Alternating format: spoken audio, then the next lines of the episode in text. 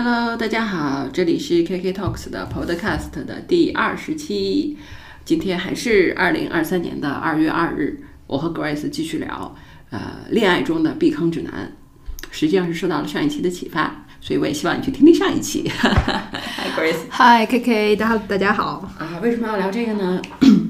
是因为啊，这个幸福千万条，避坑第一条，王哥说过，就是。如果我知道什么地方会死，我就永远都不去那儿。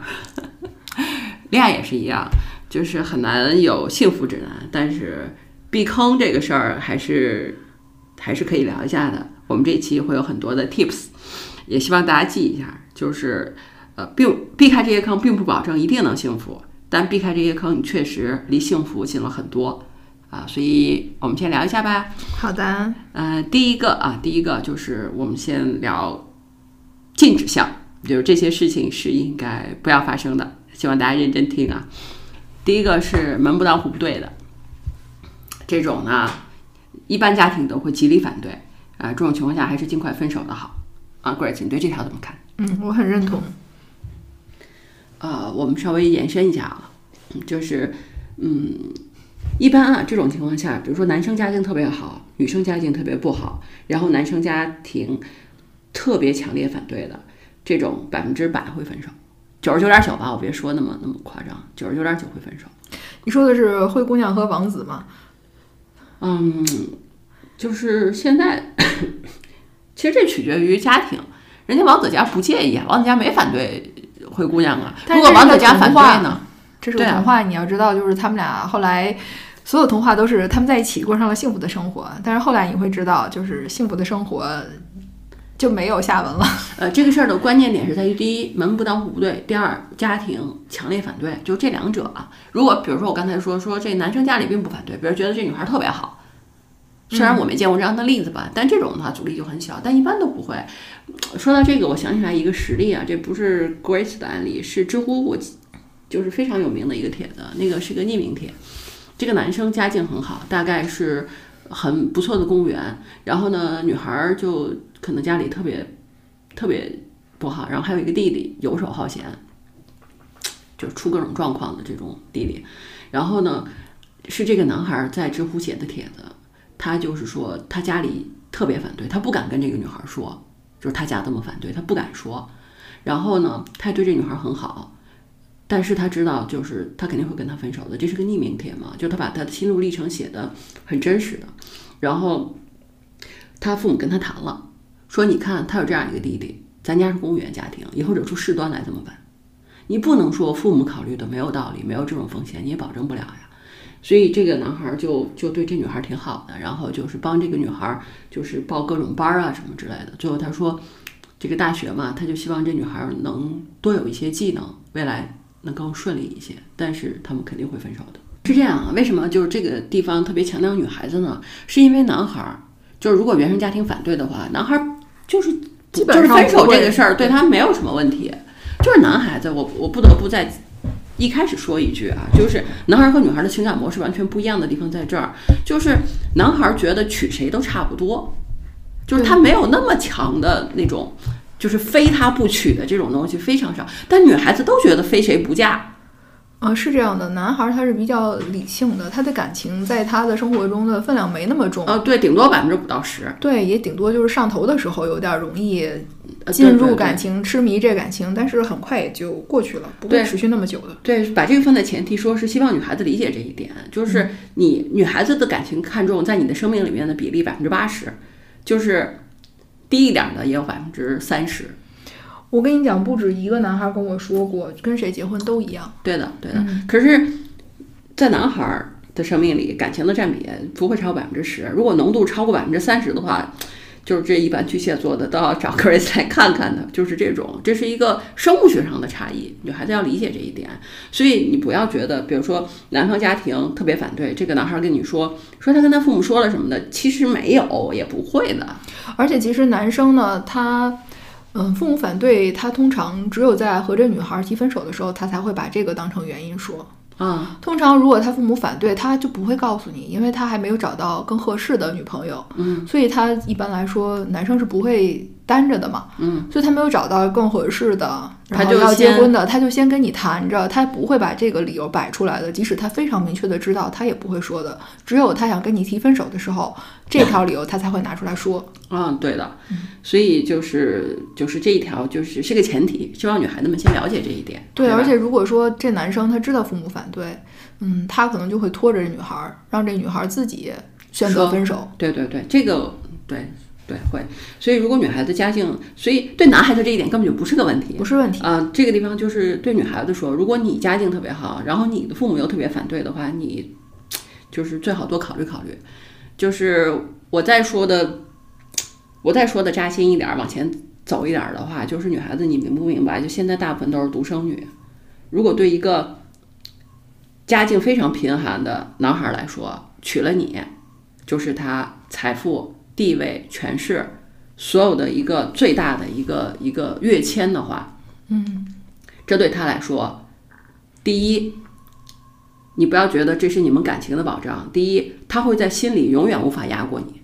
这就是这种男性，就一旦他自己真的飞黄腾达了，或者说他真的，比如说获得了这些地位，外面都会有人的原因。嗯，嗯，他一定会找一个比他弱的来获得这种平衡感，而不会对你感恩戴德，永远不会。李正斌不就是这样吗？对，第二点，你有没有意识到一个风险，就是你是他财产最大的来源。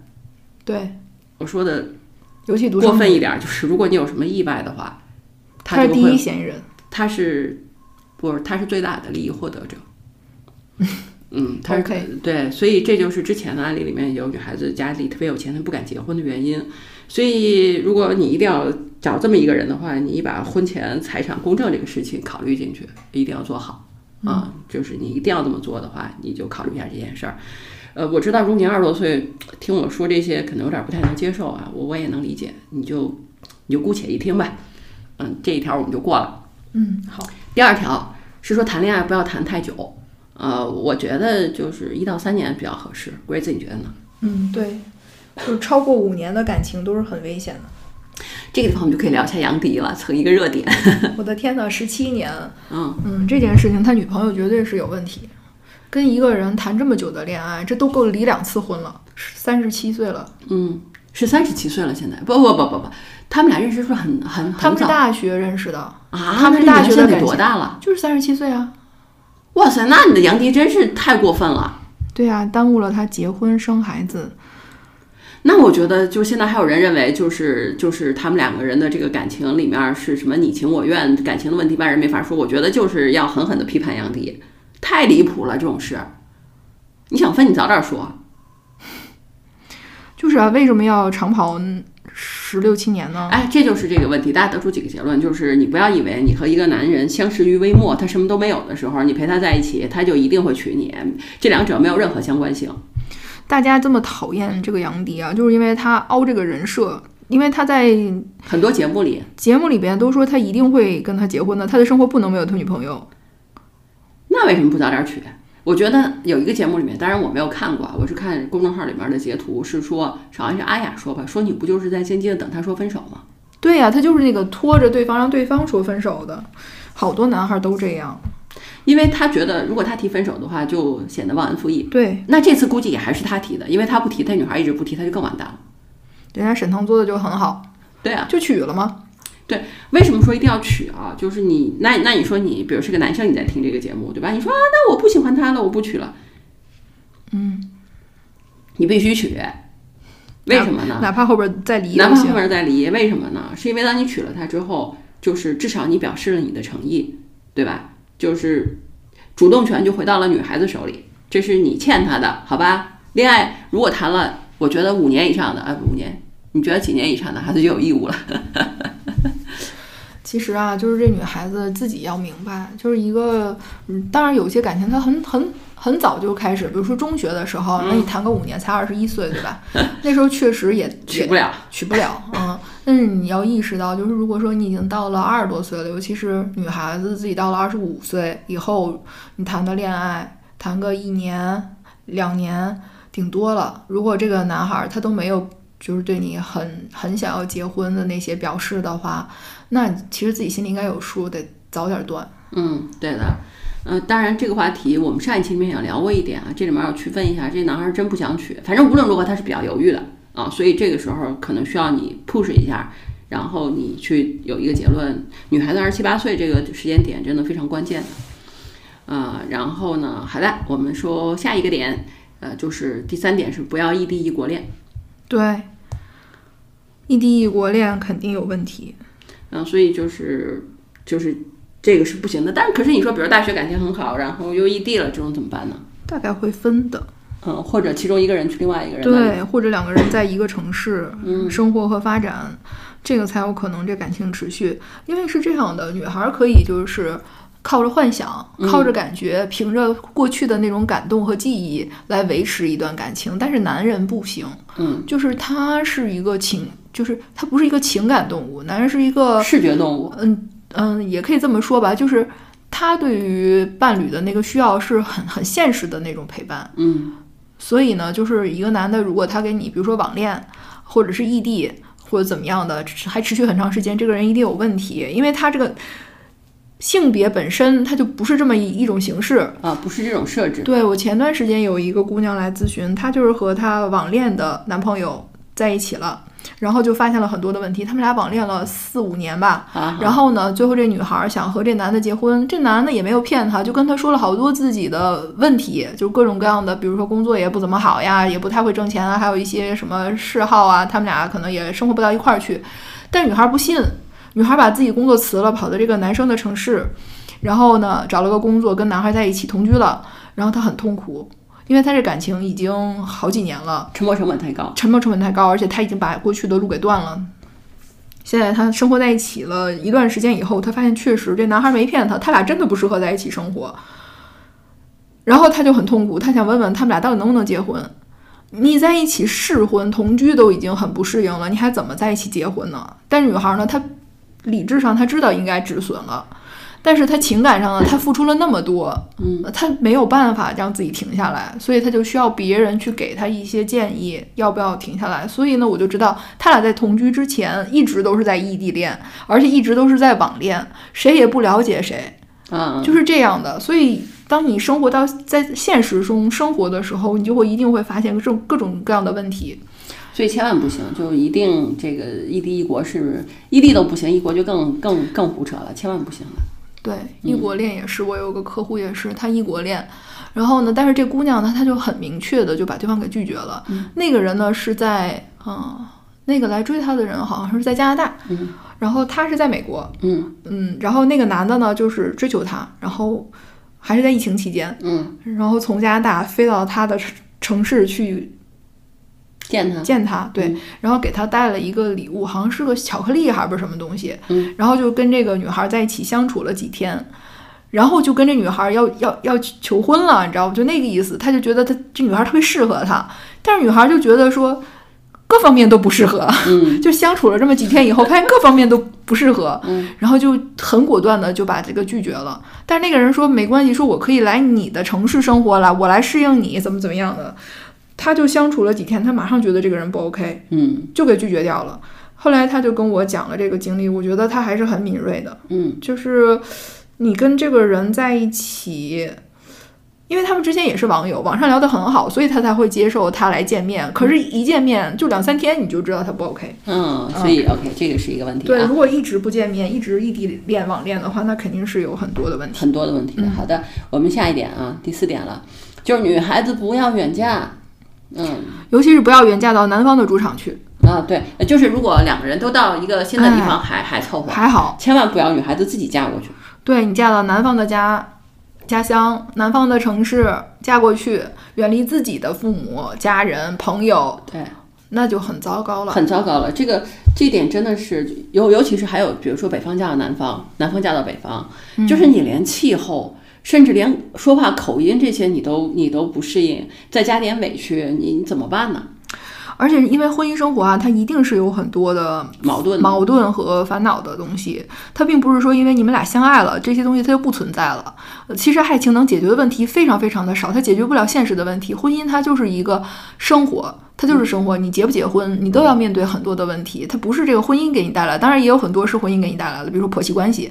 我记得有一次我去参加一个婚礼啊，然后回来的时候就是一个小伙儿，他开车送我们全家，然后他太太。就坐他旁边嘛，他俩才结婚一年多吧。实际上他们俩就是大学同学，研究生也是同学。这两个人就是还是好学校，挺好的。但是不是在北京，小伙家呢是北京本地人，这姑娘家是外地的。嗯，相当于他就是异地远嫁到了北京，嗯，就是成了北京媳妇儿了。这小伙呢是双子座，特别健谈，所以我们这一路啊就是有点远，他就聊了好多。然后这姑娘呢就就挺沉默的，因为什么呢？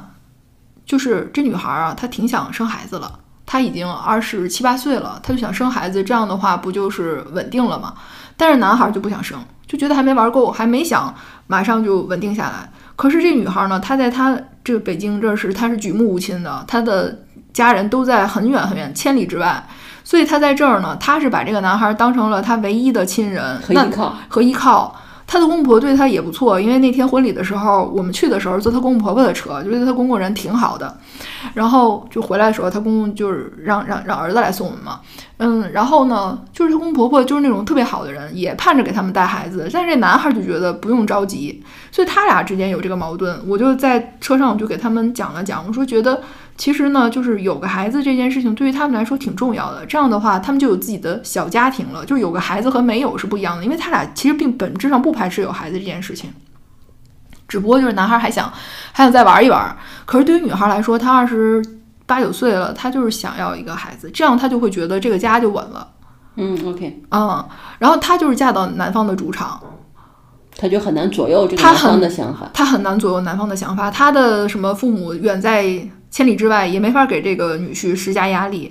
然后呢，她的公公婆婆呢，并不知道是这男孩不想要孩子，他们还以为是女孩不想要呢，所以可能也是会会给他一些压力。嗯，他没地儿说去，这女孩特别懂事儿。嗯，所以呢，他就觉得他就有表现出了那种他很无奈、很委屈。然后我就跟这男孩说：“我说其实就怎么怎么怎么样啊，你要去。”感受到，其实这事儿对你们俩未来可能是个好事儿，就是对全家可能都是个好事儿。嗯，也不知道他们俩后来怎么谈的了吧？反正就是，确实，如果你离开自己的主场的话，有很多事情你是很无奈的。如果说遇到一些，比如说，就是更不开心的事，他这是一个普通的事情。如果遇到一些，比如说被男方伤害了，比如说，嗯，家暴呀，或者是对方的就是婆媳关系的问题，或者说这男孩他遇到什么问题，就给自己的生活造来很很多的困扰，你的家人是帮不了你的。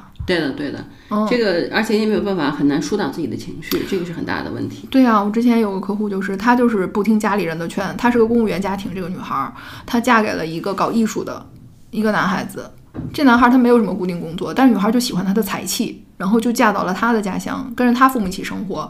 女孩赚钱养这个男孩，让他去搞艺术，结果呢，他出轨了一个别的人，然后想通过就是。就是男孩出轨了一个其他的人，然后想通过这个人帮他在自己的艺术道路上哈能铺铺点路什么之类的，这种就完全为了利益就背弃了他的感情。同时呢，他的公公婆婆都劝这女孩不要息事宁人，对息事宁人，不要追究这件事情，并且他那时候都有已经有两个孩子了，他不敢跟自己的父母说这些事情，他就也没地儿去说。他的公公婆婆都是向着他儿子，都觉得说你如果去。鼓捣这件事的话，你就是在断送我儿子的前程，就绝对不允许这件事情发生。所以他特别特别痛苦，他没地儿说，他不敢跟父母说，他怕他父母为他担心，因为他父母身体也不好，她是独生女，她远嫁到了一个，就是她家乡其实，在江浙还比较富庶，她跑去了一个什么江西这种地方。这个地方，我觉得这个地方提一句，就是为女孩子啊，如果原生家庭就是自己不是很满意，嗯，就是特别想反抗原生家庭，就容易有这种就这种选择。对，有一点，嗯，多少有一点，他还有点胜负欲，要证明自己幸福，所以他不会跟父母说他自己的遭遇。对，然后呢，就是也很难，就是更糟糕，就更难得到情感上的支持，尤其是比如两个孩子啊、离婚啊什么的这种决定也确实很难下，所以就把自己相当于自己把自己放在一个非常非常为难的境地里面了。是这样的，所以就是女孩不要去人家的主场，你去人家主场，你就是对的，人家帮亲不帮理，肯定是帮自己人的。对的，就你没到那个事儿上，你根本就没法理解这个事情，就是没有到那种，比如说你和你的另一半儿核心的利益诉求发生巨大冲突的时候，你是看不到别人是帮亲不帮理的。对的，对的，是这样子。那个时候你的世界观就颠覆了，所以不要给自己的人生增加这种难度啊，这个这个就是很重要的一条，好吧？那么我们下一条，下一条是呃，不要追求过于情绪激烈的感情模式。这个 Grace，你你有什么来来来来来分享一下吗？嗯，有有很多的人情绪是比较激烈的，就是他喜欢这种东西，哎，有些女孩是不是所有女孩？但是有虐恋，哎，对，有的女孩她就是觉得，就是她要在那种激烈的，比如说为对方去付出，对方比如双鱼啊啊，就是我要为对方去牺牲啦，自己的很多的利益，我感到很痛，然后觉得我很爱他，我好伟大，好伟大，知道吗？这就是他想要的爱情。好多人是这样的，就尤其是双鱼能量强的人，常常会就是受感情的伤，受情伤，就是有点求虐。啊，求虐得求虐得虐，他有的时候就是一些情绪比比较稳定的人，他不找这样的人，因为这种人没法满足他那种心理诉求，他就是想要那种为对跌方宕，起伏，哎呀，对呀、真的就是要想那种痛苦，在感情中受痛苦，这是一种内心的需求，可能他自己都觉得自己这个就不太合理的这种想法，但是你就知道啊，每个人他的口味是不一样的，有的人喜欢吃辣，有的人喜欢吃酸，他可能就是喜欢吃这个，他过瘾，他得满足这个，这是他底层的情绪的一部分，那他才觉得自己被满足了。不被满足，他始终去渴求这个。所以我觉得啊，这样的女孩儿，比如说有一些冥王星相位的，尤其是什么月明、太明的这种人，他其实要的就是这种激烈的感情。那你不如早点去找一激烈的感情，然后把这东西你体会够了，你吃够了，然后觉得彻底能放下了，然后再去找比较平静的婚姻。比较合合适的人结婚，哎，比较情绪稳稳定的人去适合的结婚，你自己也可能比较稳定，因为你已经曾经沧海了，曾经沧海，对吧？他要的就是这沧海。如果一直不找这样的人，一直压抑着，或者一直找那些没法给他沧海的人，他就老想着去要这个。他在婚姻里边，他也老想制造这矛盾。啊，对的，所以嗯，啊，所以自己有 这种倾向的小朋友啊，要要要对啊要觉察一下，就是如果你是这种模式的话啊，那就要要考虑一下啊，这个解决方案，你最好先找一个自己过个瘾，但你要知道，对对对啊，但你要知道这个是不适合进入婚姻的啊，好吧？对，在婚姻里就太激烈了。对的。然后下面呢，我们就是女孩子的避坑指南，就是有以下特征的男孩儿，就是你一定要避免的，就是不要，并不适合建立亲密关系和走入婚姻的。第一个就是情绪激动，嗯，就是情绪极其不稳定，这个男的，对，然后特别容易激动，然后呢，什么摔东西、摔门，这种就是无法控制自己的情绪，这个非常危险的。对他们以后可能会家暴，就是他在情绪失控的情况下，他可能会做出一些伤害别人的事情。对的，嗯，呃千万你不要管他这个情绪过去之后他多么的后悔啊什么之类的，你就要知道他是适应这种模式的，这个模式会一再重现，他是不可能改掉的。对，那些家暴的人就是这样，他比如说他摔了东西，或者是欺负了这个女孩儿，然后他就痛哭流涕的求她原谅，然后女孩子就原谅了，下一次他还会这样，对就一次就是一万次。对，所以女孩子一定要知道这一点。如果发生了这种事情，你还没有离开，就是自己蠢，好吧？对，另外还有一种男孩是一定要避免的，就是负能量爆棚的，特别容易抱怨的，这个这个也不行，这个是特别大的问题，这就是不幸福路上的路牌儿，知道吧？就是就是这种人是他没有既没有能力给自己幸福，也没有能力给别人幸福，就是你离他远点儿。因为它底层逻辑是一个黑洞，嗯，它是要就是就本来我们生活这个世界啊，它是五彩斑斓的，它有美好的，也有不美好的，但是这些人他就是专注在那不美好的东西上，你关注什么，你的生活就是什么样子，他自己就是这么一个负能量黑洞，那你接近这样的人，你也会被他带入那种。比如说不喜欢自己的生活啊，讨厌自己啊，然后不喜欢这个世界啊，觉得生活没意思啊，其实都是因为你找了这么个人，他影响了你，嗯所以一定要远离这样的人。嗯，对的。嗯，负能量太强。对，这个再说一遍，就是这个双鱼和巨蟹能量强的姑娘们就特别要小心，因为这种人特别容易看起来忧郁，你知道吗？呃，对，就这种就是负能量爆棚的这种人，他会看起来比较忧郁，让我们？有点诗人气质。就双鱼的人特别喜欢拯救这种人，你知道吗？对，双鱼和巨蟹是尤其愿意去帮助别人，去帮助别人，哎，所以就常常让自己帮错了人。对的，人生不能只拯救，只能选择，这个是所有事情上的指南，就是你是不可能改变一个人的，你只能选择一个人。对，就是你选择了一个这样的人的话，你会发现自己的世界就变得非常的灰暗，而且自己不开心了。然后其实你也拯救不了他，你只是被他同化了。对的，所以就是一定要远离，好吧？对那种抱怨的人，就什么事情都不是他的责任，都是别人针对他，他是一受害者情节。什么原生家庭也对不起他，同事、老师、领导，什么都针对他，朋友也抱背叛他，这种人一定是他有问题。如果他抱怨一切的话，一定是他有问题。对的，对的。甚至我觉得，就是抱怨本身就已经是问题还有人他可能不抱怨，但是他一直在说自己运气不好，啊，这个也很糟糕。这个就是一个特别明确的信号。因为我真的遇到过这样的人，嗯，然后他就一直说他自己运气不好。其实，在我看来，他运气已经非常好了，但是他会说他自己运气不好，他始终就是天上只要不掉馅儿饼，就是运气不好。或者说，就是他觉得他应该得到更好的，虽然他已经得到很好的了，但是他没有得到那个更好的，他就会觉得他运气不好，嗯，你知道吗？那就非常糟糕。这样的人他极其的自私，极度自私，并且他就是看不到就是努力的东西，他看不到努力的东西，他一直都是说他运气不好，嗯实际上他可能运气还成，但是他就不肯努力，不肯努力，这种人其实也是要特别警惕的。他没有相信努力的力量，他不相信说如果他下次更努力，他可能会更好，他有成长性，而他把所有的东西都都抱怨在运气上，这种人是很糟糕的。啊，OK，嗯啊，所以好吧，这个是对他，他看到你的努力，他也会觉得你只是运气好，啊，明白。他并不会觉得你是努力的，嗯，你知道吗？就这种人很糟糕，他完全就是对于一个人没有客观的认知，嗯啊，他那他就对事情的发展发展模式也没有客观的认知。对，而且他也是不负责的人。啊，对的，他是凡事就是说达不到他自己的那个目的，他就会认为是运气的问题，运气的问题而自己不做任何的改善和努力。对，嗯，对的，所以这个很麻烦，很麻这个是，而且这是个底层认知的问题。对嗯，非常底层，没有办法改变。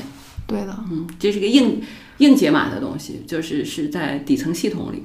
对一个人你就观察他，如果他老是抱怨自己做什么事儿没成功的时候，他说他是运气不好，其实不是，嗯肯定不是啊。肯定不是，嗯嗯，对的，他不肯负责的，嗯好的，下面是一刚才说的是一些呃禁止项啊，就是千万要远离的事情。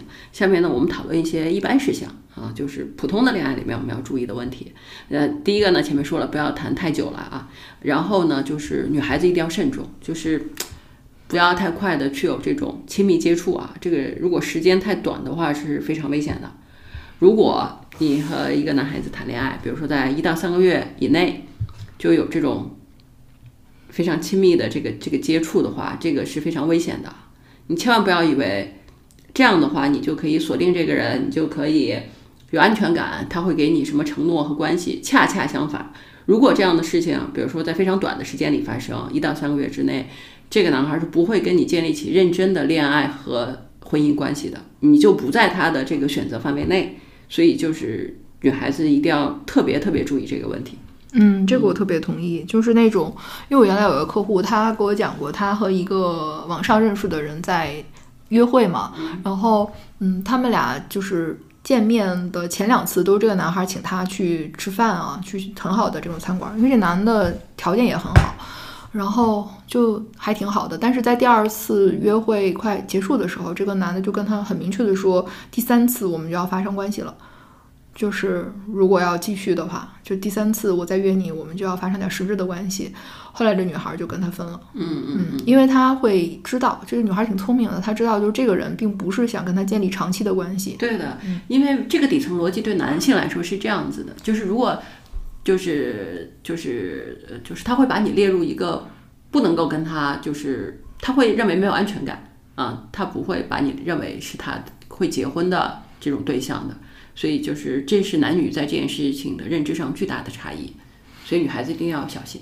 对，就男孩他在找结婚对象的时候，他希望这个女孩是一个矜持的、保守的，不那么容易去和别人发生关系的人。对，然后同时他也会更慎重、更尊重女孩，不会很短的时间内就跟她提出这种肉体的关系。嗯，但是他对于那种短期的关系，就只是谈着玩的，或者说有些男的他就无所谓。他无所谓，对对他就是上头了，然后他就要马上怎么怎么样，或者很短的怎么样，他甚至可能还在他的哥们儿群里面去炫耀一些事情，一定要小心。就是如果说一个人跟你交往很短的时间，他就提出了这些要求的话，你一定要小心。嗯，好的。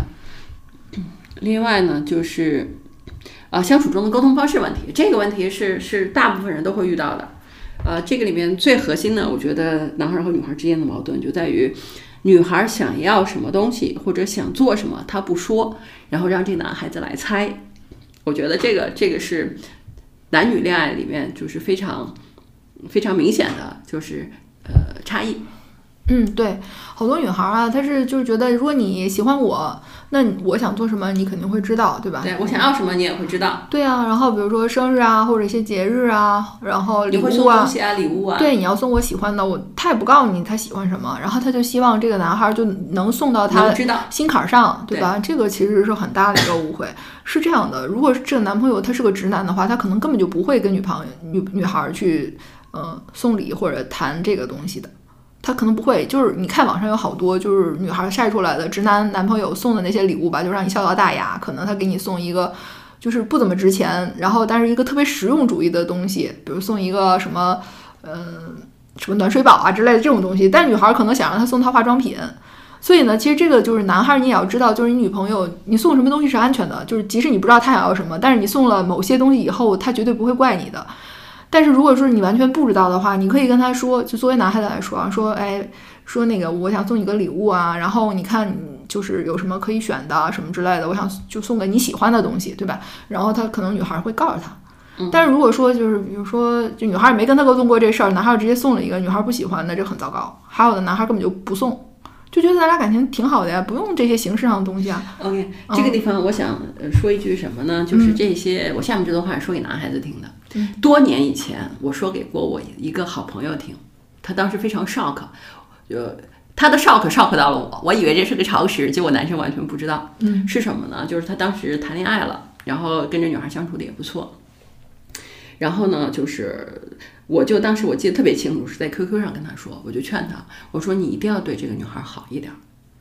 我说为什么呢？我说女孩子一生中啊，就是最好的阶段就是谈恋爱的这个阶段。当他走过了这个阶段，进入婚姻之后，他就成了你的太太，他就成了孩子的妈妈，嗯她就成了媳妇儿，嗯她就要去照顾家人，照顾你，照顾孩子。嗯只有谈恋爱的这一段时间，是他能够就是被珍视的、被认真对待、被呵护的时候。这个时候，就是你怎么样对他好一点儿都是不过分的。你应该就是多对他好一点儿，嗯，就是多体贴一些，多尊重一些，多去关注他一些。对，让他开心一些，呃，让他开心一些。就是我当时大说大也是这样说，然后我那个好朋友就给了我五个吧六个震惊的表情，你知道吗？就特别震惊。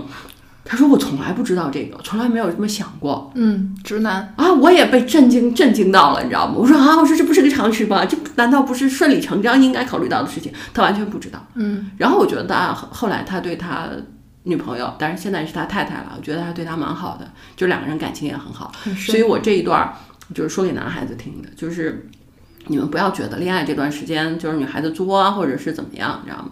就是他人生最好的就是这一段儿，就是你你又在追求他，你为什么不应该对他好一些，让他以后就是进入了婚姻以后想起来也觉得非常好。更何况你也不是没有收获，你对他更好一些，更宠他一些，你们的感情也会更好。嗯，就有的男孩儿就是是是的，嗯，他是不知道就是他他是不知道怎么对对他女孩儿好，他是不知道，但是你总有你的方式，比如你刚才说直男，他可能不知道，但是没关系，就是你你是直男，你有这份心，女孩子也能体会到的。对呀、就是你经常赞美他，或者给他买一些他喜欢的小零食，这个总可以吧？对啊，对吧？就给女女朋友买零食包投喂，嗯，这没有人能拒绝吧？对啊，买点花，买点化妆品，买点口红，又不是很贵，但是你就让他开心一下。这个的区分是什么呢？就是很多男孩子啊，他谈恋爱的时候，他就城市化。你比如说，今天要过这个节，他去买口红；明天过那个节，他肯定又买口红。反正他知道过节要送了，这是一个就是触发条件。if 过节 then 送礼物，是吧？这对他来说是个触发条件。但我刚才讲那番话是希望男孩子知道，就是就是如果你有这份心，你真的想对他好的话，就是平时你也可以表示或者怎么样，他会更开心一些。我跟你讲啊，这个就是爱不爱是很有差别的。嗯就是即使是直男啊，他要是真的特别爱这女孩的话，他还是会去知想道。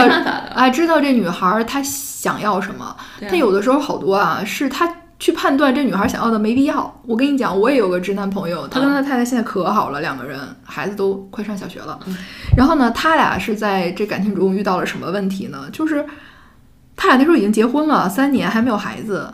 然后这个婚姻感觉就过不下去了，对，也没有出轨，而且他们俩感情也真挺好的，但就觉得好像感情不在了。然后刚好我们俩就遇到，我就跟他讲，这个呢，就是你要用对方喜欢的方式对他好，其实这是更高一级的 level 了，就是要求。你刚才说的那个送一点什么小礼物啊，那个是初级的我 level 觉。得是一个磨合阶段嘛，恋哎爱是个磨合阶段。对对对，但是他呢，就是我这朋友，他特别爱他太太，特别欣赏他太太，太太也很能干，他就是不知道该怎么对他好。我说你说说你们俩相处的方式啊？他跟我说，比如说他们俩，他每天开车送他太太上班，然后接他太太下班，然后呢，他呢就选了一条路，因为在北京嘛，就是很堵车啊什么，他选了一条路。就是能最快的到家，他想着说我们俩早点回家啊，不是挺好的吗？他太太就觉得说我们到家也要做饭，对吧？那还不如我们在外边，有的时候啊，在外边吃，然后换一条不一样的路走一走。然后呢，我们可能在车上也就只有我们两个人，两个人一起聊聊天也挺好。他太太没那么着急回家，但他就觉得呢，把你平安快速的送到家，然后放松，这是最好的。他就做了判断，你知道吗？太太其实已经给他说了好多次，就是他那些想法了，都被他给否决了。他就根本就不管，因为他开车嘛，他就按照自己的路走，他还觉得他是对的、好的。我说，你看。对一个人好是什么呢？就是你要用他喜欢的方式对他好。其实这只是一个非常小的改变，你就他说走哪条路你就走哪条路，你们俩去探索一条未知的路，然后在那儿遇到一个小饭馆儿，然后把车停那儿去吃一顿晚饭，然后吃完饭了开开心心再回家。下一次他又想走一条路，你们就再去探索一下。实际上你们的生活边界就变了，而且你们俩的生活里边就有了一些新的东西，而不是总是那个轻车熟路熟悉的那个东西。然后你们再回家以后。你们这路上的见闻就经历嘛，就够你们俩去讨论的了，就很有意思，给你们的生活增加一些乐趣、新鲜感、变量。哎，他觉得他从来没有这么想过，他觉得说，我只是觉得我的这个是对的，所以我就没听他那个。我说，但是你看你的这个正确就是在打压他，实际上你认为他说的完全不对，没有必要。但是后来他真的就就这么做去了，你知道吗？然后他们俩的关系快速就缓和了，就是他太太终于知道说，哎，这个人他在乎我的。在乎你是什么？就是听你的话，在乎就是满足你的在想什么 care 你的想法，对而不在于你的想法本身合不合理。合不合理？直男的问题就是理性，他会判断这个东西合理不合理。同学们，如果理性的话，就没有《三体》这么伟大的作品了。对的。然后后来我就跟他讲，我说你看啊，你们俩可以弄一个梦想储蓄罐儿哈，就是每个人把对方的就自己的心愿给写一纸上，然后时不时的扔里边点儿。然后呢，等到你们周末的时候，就随机的往就抓一个出来，然后看看这条上写的是什么。可以的话，马上就去做。比如说，呃，写上我想去吃这家饭馆儿，然后就扔到里边了。还有说我想去看什么什么电影儿，扔进去了。然后他们俩回去真的做了，然后就周末的时候。就有很多的惊喜，因为都是对方想去做的事情嘛。然后两个人都把自己想做的事情放在里边，然后随机的抓出来，然后一起去做，实际上都是在听对方的话，去完善对，就是完成对方的心愿吧，就有点这样。其实你都是在陪伴对方嘛，做他喜欢做的事情，而不是说这事儿我觉得有没有必要，是吧？因为这些东西无无关大雅，也花不了什么钱，它但是它会让你的感受很不一样。当然，这个前提就是两个人真的非常爱彼此，愿意去一同的去成长，去陪伴对方。如果说感情没有那么深的话，他不会愿意去做这样改变的，他可能更多的会以自我为出出发啊，去以自我的感受为主。所以我觉得，就是两个人在一起的时候呢，这个交流，这个它其实是是一种技巧，但是它其实也是有这情感的东西在里边的。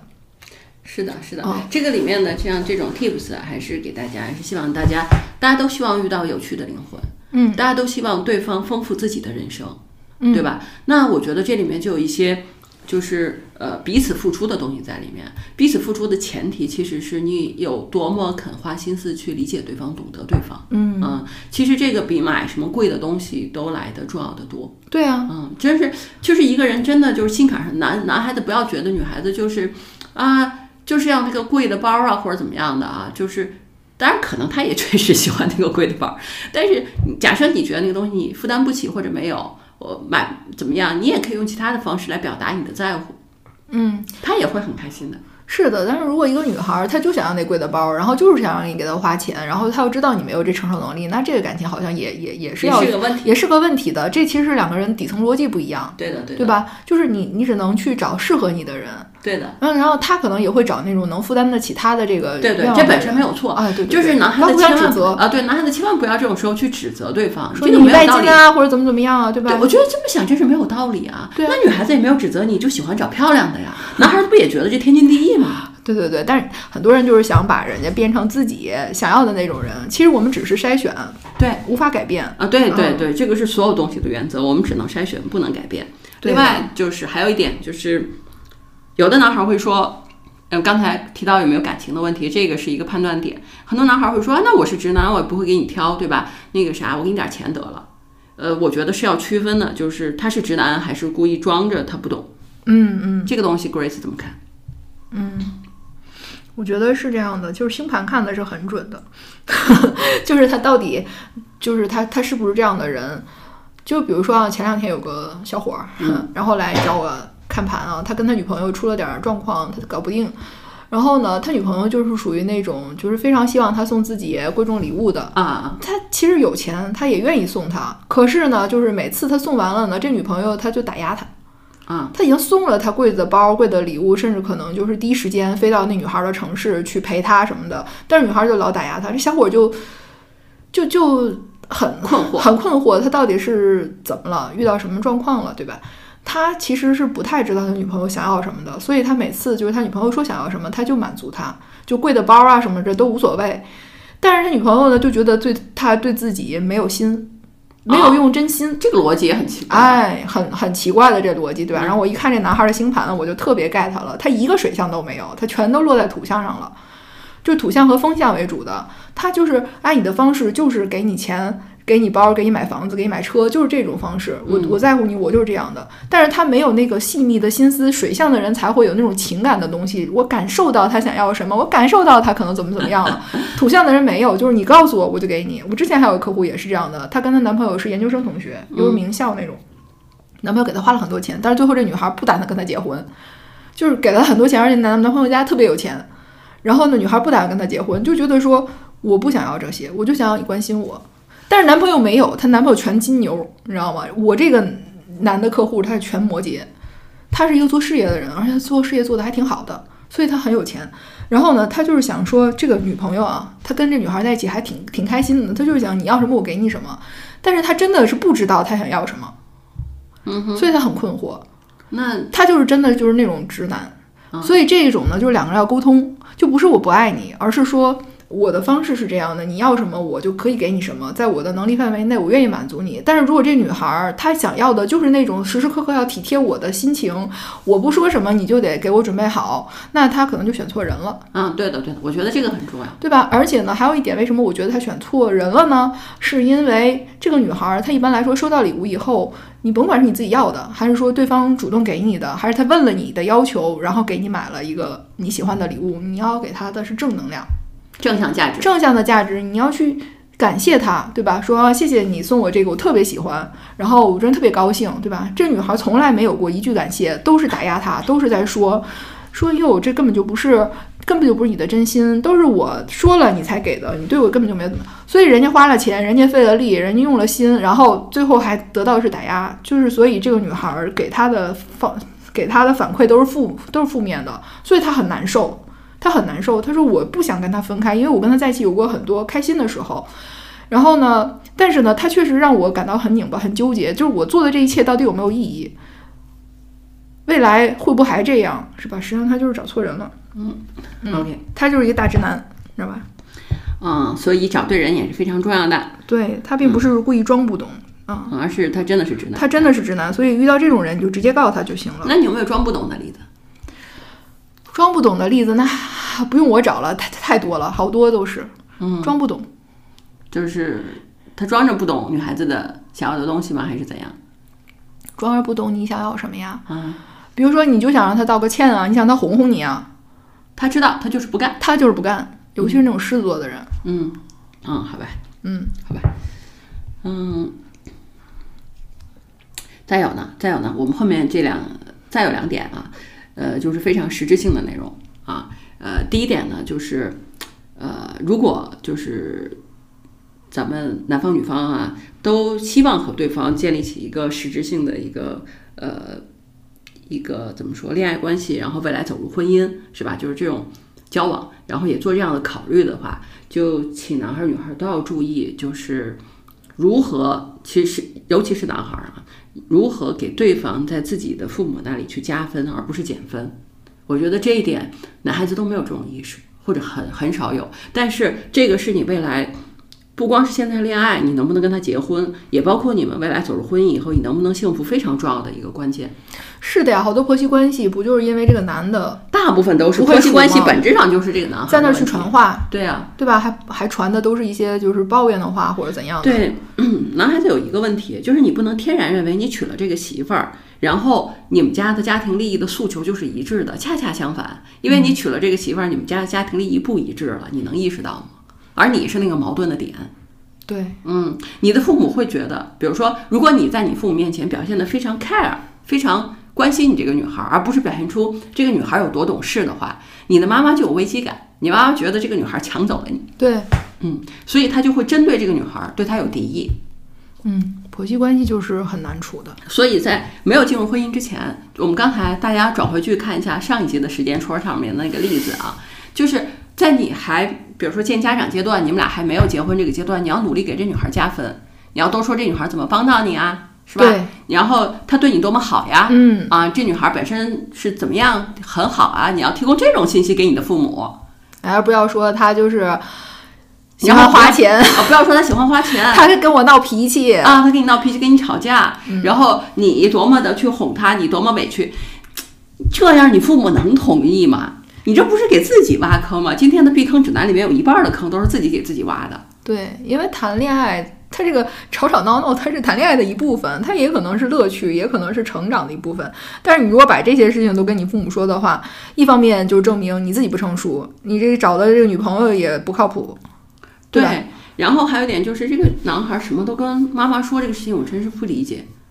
我我我确实不太理解，就是为什么你谈个恋爱里的就是鸡毛蒜皮的事情，你妈都能知道，女孩子跟你撒个娇，你妈也能知道。这种你要能就是以后结了婚能幸福了，这事儿就奇了怪了。嗯，对我有可能并不是所有的男生都会把这些事情跟母亲说，但是比如他可能跟女孩约会回来以后，他的情绪啊什么的。如果他住在自己爸妈家的时候，他妈妈可能会关注一下，看跟这女孩约会完了以后，他是开心啊，还是有点不开心啊，还是怎么样啊？因为妈妈总会关心自己孩子嘛，这也很正常。也是对的。对他有的时候未必是他自己说了什么，但是他妈可能会感觉啊，尤其是什么月蝎的，是吧？月亮天秤的妈妈这种，就快控制欲又爆棚，对，控制欲又爆棚，他又很敏感，对啊，他要掌控一切啊，就这种的，对吧？那那那他可能就确实是他妈，可能就是一个小天线、小雷达特别发达，所以男孩就要就要那啥一下。因为为什么女孩好一点？因为女孩子谈恋爱里面情绪起起伏伏好像比较正常啊。对，谈恋爱嘛，不就是情绪起起伏伏比较正常，对吧？爸妈也不会觉得他谈恋爱就是不开心了，就会觉得。呃，这个男孩不合适什么的也不会，大部分还是关心这个男孩的基本的一个家庭情况啊，自己是什么样子。我跟你讲，初二不是姑爷节嘛？啊，就是好多姑爷回丈母娘家去诉苦去，是吧？啊，哭呃哭，然后哭诉自己老婆对自己的那个虐待，不能说虐待了，就是委屈，委屈吧，婚姻中的委屈是吧？所以这这男生，我觉得能哭诉的这种都是幸福家庭啊，对对对，至少是。所以说两个人在一起相处啊，磕磕绊绊啊，或者有点委屈，这很正常的，你别把它当成不正常。但是如果你去把这这把这些事情当成不正常，然后去和自己的父母去倾诉，那就那就真的是给自己挖坑了。对的，所以就是男孩子谈恋爱这个事儿吧，就是就是你父母的建议，对你来说多半是个困扰。明白吧？而所以你恋爱最好不要去寻求，就是你父母的建议。我觉得，就是你的同龄人，或者是你的比你长辈一些的朋友，可能都会好一些。因为你父母对跟这件事情利益过于相关。那我们又说，就是父母反对的婚姻，不是？我是说情绪这个部分。情绪。因为父母反对不会因为情绪，嗯，父母反对基本上是因为硬件条件，是因为硬件的这些东西，不会因为这个。那你谈恋爱不开心，还不是因为情绪吗？女孩子今天跟你说什么了？今天不理你了？不就这种事情吗？这种事情不要说呀。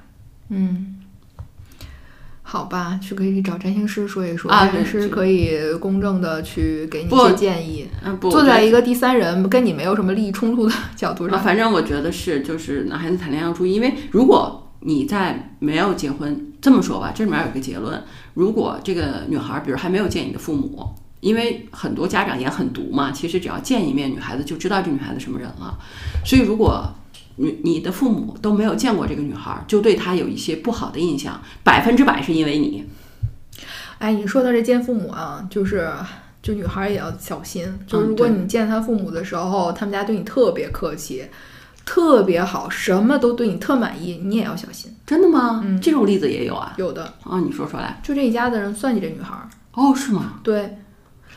就今年的事儿，过春节的时候，女孩儿去见男孩子的父母嘛，嗯然后呢，就带了礼物啊，全家人就是做了一大桌特别丰盛的饭菜啊。然后这个男孩子的什么哥哥嫂子啊，什么也都在。嗯然后呢，这里边就有两个女孩子就说了他们去见男孩父母的这个事儿，一个就是呢，就是这个桌上没有女的，哦，全是男的。全都是男的。嗯然后呢，就是嫂子和婆婆就一直忙来忙去的，然后没上桌，嗯，说明什么呢？他们家重男轻女。重男轻女，而且就是对女性地位比较低，没有话语权，对，还真的不是说这个，就是刻意摆给他看，哎而且他家就这样。他家就这样，他家就是女性没地位嗯，啊。对的，所以这种呢，你要特别小心。嗯然后呢，还有一个女孩呢是什么？就是就全家人，她这个老呃男朋友全家人都都对她特别好，特别客气，然后对她特别满意，还给了她钱，还给了个红包，好像一千还不多少钱，嗯，反正就是让她觉得特别的好，这个家庭很接纳她。然后她中间吃饭好像去洗手间了一下，然后结果经过厨房的时候，就听到里边有人在说话。嗯就说什么这个女孩家里条件好，嗯然后呢以后嫁过来，然后他们家的那些还不都是归你们吗？嗯你知道吗？就是他们其实是打了这种小算盘的，就是全家人做了一个啊什么局，相当于是让这女孩觉得他们家特别好，就是有点反常，你知道吗？其实一般来说就是正常的。普通的饭菜，然后或者稍微热情一点儿，因为大家毕竟是不太熟嘛，不会说你那么好那么好，对吧？就互相的了解。但是如果一个人都觉得你就所有的他家人都对你特别殷勤、特别好的时候，你也要小心。这女孩儿后来听了这个话以后，她就没做声色回去了，然后就找了个理由就告辞了，嗯回去就跟这男的断了。嗯，相当于这一家人都在算计她。这女孩家里条件很好的，这不就回到我们刚才说的吗？就是如果那女孩家境很好的话，就是找对象是要小心的。像双面胶那种话题，不就是不就是这种东西吗？对呀、所以就是说，女孩子实际上还是要时刻的保持警觉、警惕的。有的时候其实就是那种，我猜这女孩啊，她可能是有点天蝎什么的这种感觉。所以就是你不跟她家人相处啊，没有经过这些事情，你可能就没有没有这种警觉，可能就是这么一件事情让你突然就警铃大作。啊，是是是，这个也跟自己的 science 有关系。嗯啊，那好，我们最后一个。嗯所以你看，恋爱这个事儿是很难吧？就是千难万难的，就走到好了，你们俩特别合适，就是打算进入婚姻了。我们上一集也聊过啊，这个时候其实有些重要的问题最好提前聊一下，对于生活的期望，对于事业的期望，以及最后比如说对于双方家庭和自己小家庭的这种距离感的这种安排，最好提前说一下。对。还有就比如说感情中以以后要如果出现问题了怎么办？嗯，因为这是很正常的，两个人的感情不可能一直都好，也不可能越来越好，它都是起伏的发展的，也可能中间就有什么事情造成了这种感情的。就是一开始有没有讨论某些原则是很重要的，因为大家都没有这样的经验嘛。就是人生大家都是新手，这么说吧，大家都是新手。而且大家都过于乐观了，把婚姻这件事情想得太简单了，觉得好像结了婚、生了孩子，然后就过下去了。其实不是，这只是开始，就像你考上大学似的，以为人生就从此巅峰了呢。其实考上大学才是开始，后面你还要努力，你别挂科呀，对啊，对吧？你还要去考研究生啊，还要再进阶呀，对很多的事情。嗯、给大家一些一些参考例子啊，比如说我记得啊，就是大家知道大前研一了，就是那个日本很很厉害的管理学家，写了好多好多书。他娶的是一个美国媳妇儿，嗯他老婆是个美国人。然后我记得哪本书啊，忘了。大前研一的书里面就提到，不管就是他们家家庭就是有什么事儿或者之类的，他们俩一周一定有一天，礼拜三吧，好像是礼拜三还是礼拜四的晚饭，一定是他们俩单独约会，就是咱们就说单独出去吃晚饭吧，就不管发生什么事儿。仪式感是吧？嗯，对，就是两个人共，就是就很容易，人结婚以后没有自己了，你知道不？人结婚以后就是事业。嗯，孩子，嗯父母，就两个人都没有自己了，没有自己的人生极其委屈，你明白吗？两个人都委屈，这就很麻烦，你很难指望一个也委屈的人体谅你的委屈。哎，你你这个说的特别好，哎，我觉得就是当孩子长大了以后，他们又变成了两个人的关系。对啊，所以可是就是最艰难的不就是那段委屈的时光嘛？就是彼此都很委屈的时光。那个时候就是最好能有一个，倒不是说一定要吃晚饭或者其他的一些东西。那个饭就是你们俩单独约会的这个饭，提醒你们俩就是，就是只有你们俩是彼此生命中最重要的人，孩子不是，父母也不是。这一点好多人都想不明白，以为是给自己父母结的婚呢，孩子也是给父母的一个交代，根本就没有想着这是自己的人生啊！对对对对对，所以就是就是就是实际上就是，而且还有一点就是，尤其是我也不能说男孩女孩，结婚以后大家就都懈怠了。不关注对方的情绪，对呀，嗯，也不关注对方在干嘛，觉得自己进保险箱了，哪会有这回事？如果这回事这么容易的话，天底下没有离那么多离婚的了，好吗？就是我，我不知道为什么，就是我我们父母这一代也这样，反正就是进了婚姻之后，大家就不不不再去建设感情了。对，但是父母那一代很少离婚，是因为他们有责任感啊，对。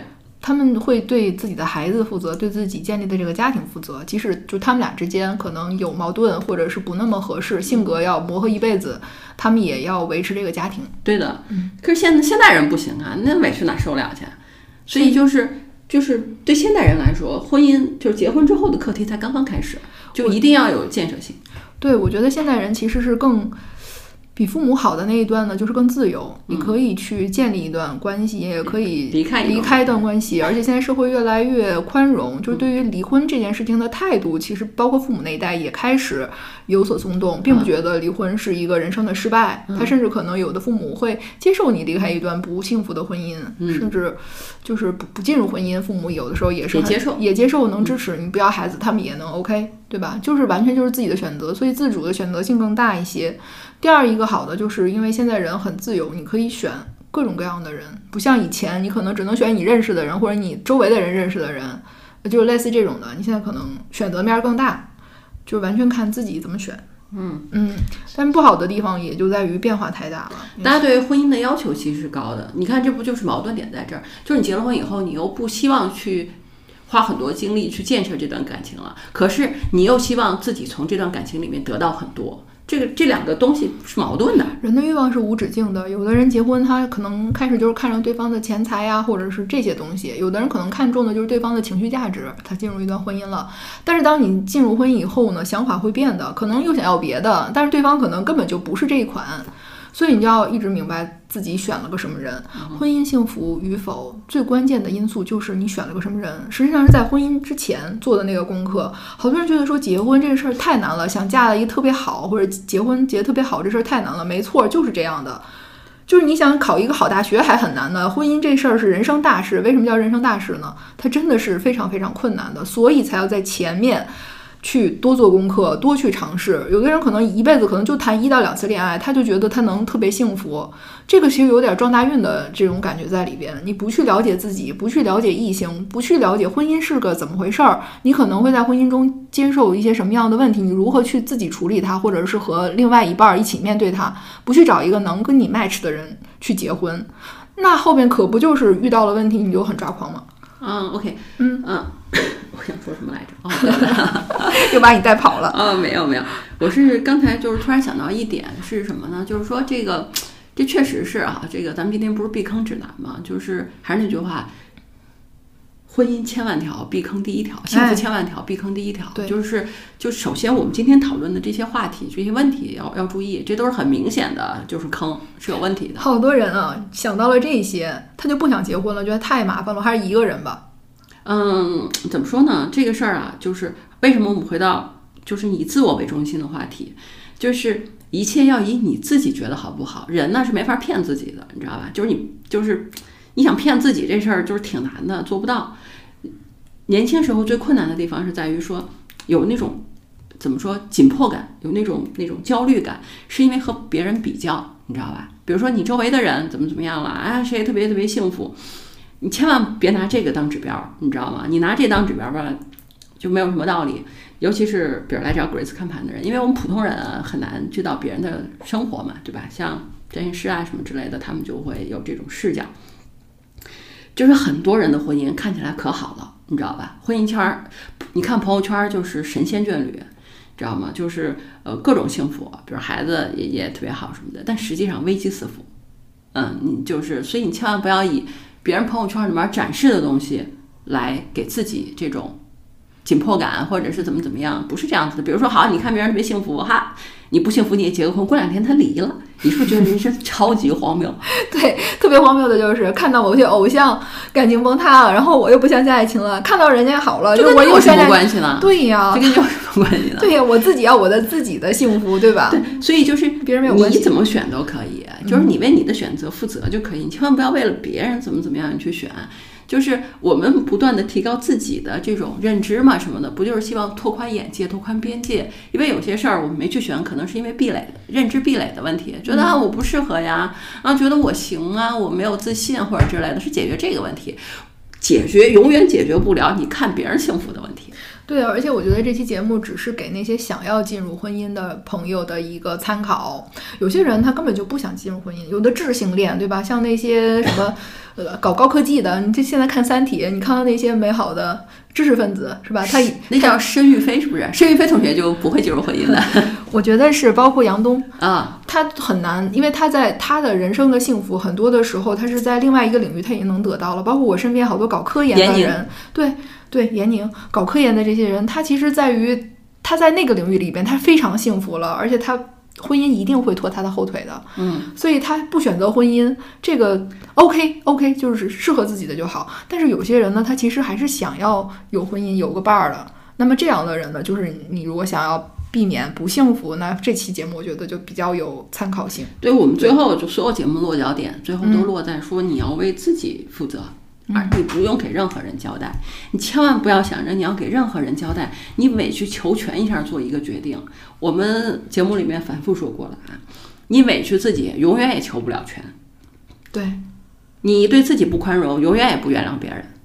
哎，对，对，所以你千万不要以为对自己严格要求，委屈自己是成全自己人生的方式。我告诉你，你这么想呢，就是给自己人生挖了一个巨大无比的坑。什么时候你意识到我为我的选择负责，所有的人生我的选择应该以我自己我的愿望为中心出发，这就是正确的开始。说的太好了。好了好了，我们这期避坑指南，我们俩能想到的坑或者什么都放在里面了啊，非常建议大家收听。嗯，好的，谢谢大家，我们下期见吧，下期见，拜拜。拜。